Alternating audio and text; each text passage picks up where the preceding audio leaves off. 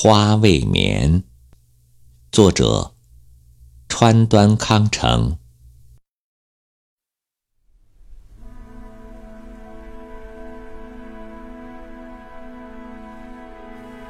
我常常不可思议地思考一些微不足道的问题。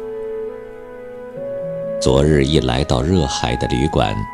旅馆的人拿来了与壁龛里的花不同的海棠花。我太劳顿，早早就入睡了。凌晨四点醒来，发现海棠花未眠。发现花未眠，我大吃一惊。有葫芦花和夜来香。也有牵牛花和合欢花，这些花差不多都是昼夜绽放的。花在夜间是不眠的，这是众所周知的事。可我仿佛才明白过来：凌晨四点凝视海棠花，更觉得它美极了。它盛放。含有一种哀伤的美。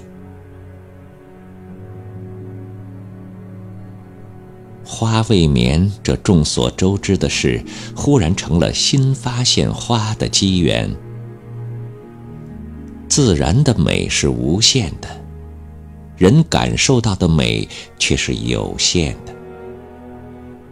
正因为人感受美的能力是有限的。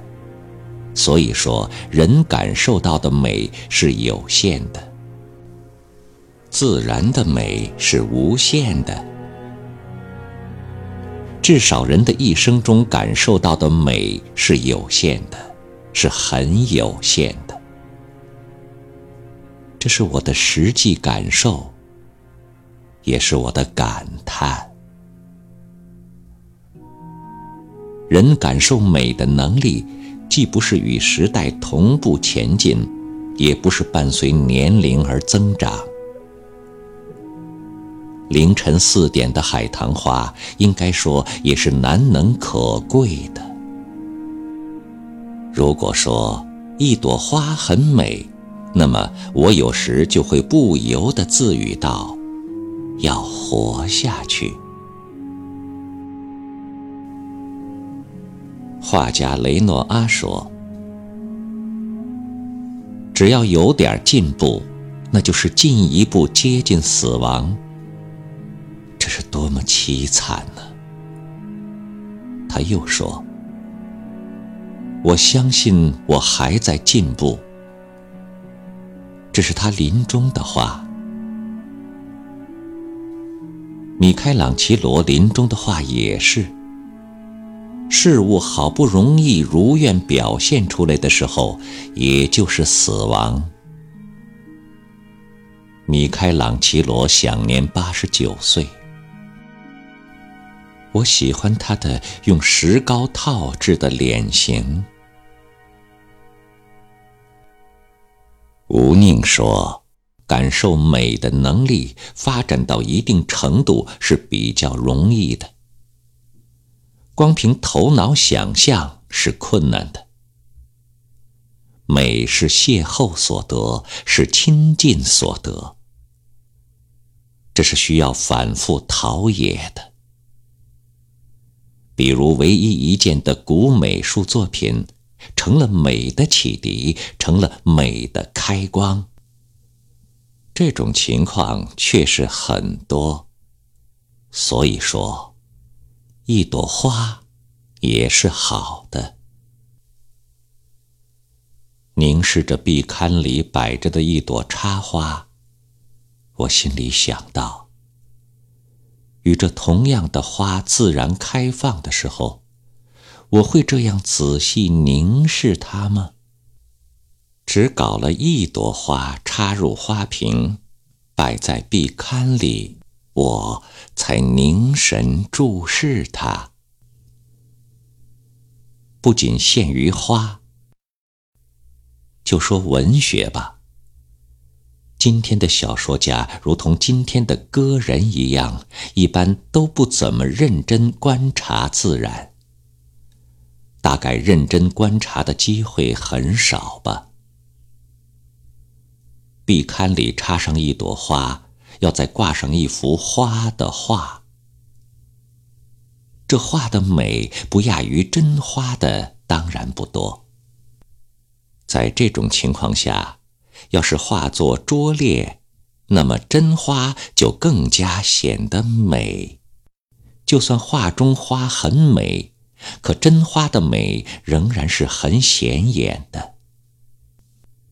而我们仔细观赏画中花，却不怎么留心欣赏真的花。李迪、钱顺举也好。宗达、光林、豫州以及古镜也好，许多时候，我们是从他们描绘的花画中领略到真花的美。不仅限于花。最近我在书桌上摆上两件小青铜像，一件是罗丹创作的女人的手，一件是马伊约尔创作的乐达像。光这两件作品也能看出罗丹和马伊约尔的风格是迥然不同的。从罗丹的作品中可以体味到各种的手势，从马伊约尔的作品中则可以领略到女人的肌肤。他们观察之仔细，不禁让人惊讶。我家的狗馋仔，小狗东倒西歪的迈步的时候，看见一只小狗的小形象，我吓了一跳，因为它的形象和某种东西一模一样。我发觉，原来它和宗达所画的小狗很相似。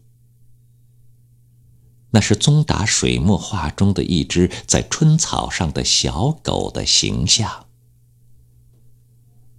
我家喂养的是杂种狗，算不上什么好狗，但我深深理解宗达高尚的写实精神。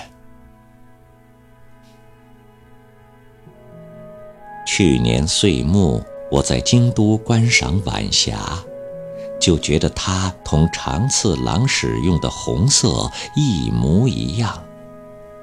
我以前曾看见过长次郎制造的称之为“西木”的明茶碗。这只茶碗的黄色带红柚子，的确是日本黄昏的天色。它渗透到我的心中。我是在京都仰望真正的天空，才想起茶碗来的。观赏这只茶碗的时候，我不由得浮现出坂本繁二郎的画来。那是一幅小画，画的是荒原寂寞村庄的黄昏天空上，泛起破碎而蓬乱的十字形云彩。这的确是日本黄昏的天色，它渗入我的心。坂本繁二郎画的霞彩，同长次郎制造的茶碗的颜色，都是日本色彩。在日暮时分的京都，我也想起了这幅画，于是。樊二郎的画，长次郎的茶碗和真正黄昏的天空，三者在我心中相互呼应，显得更美了。那时候，我去本能寺拜谒浦上玉堂的墓，归途正是黄昏。翌日。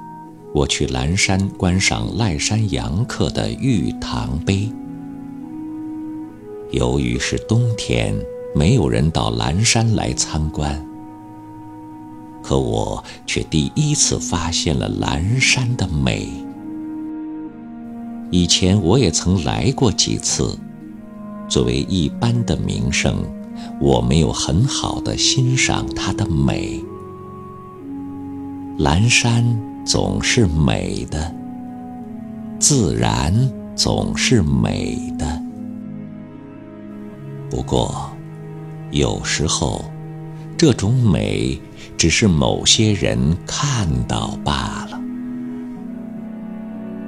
我只发现花未眠，大概也是我独自住在旅馆里，凌晨四时就醒来的缘故吧。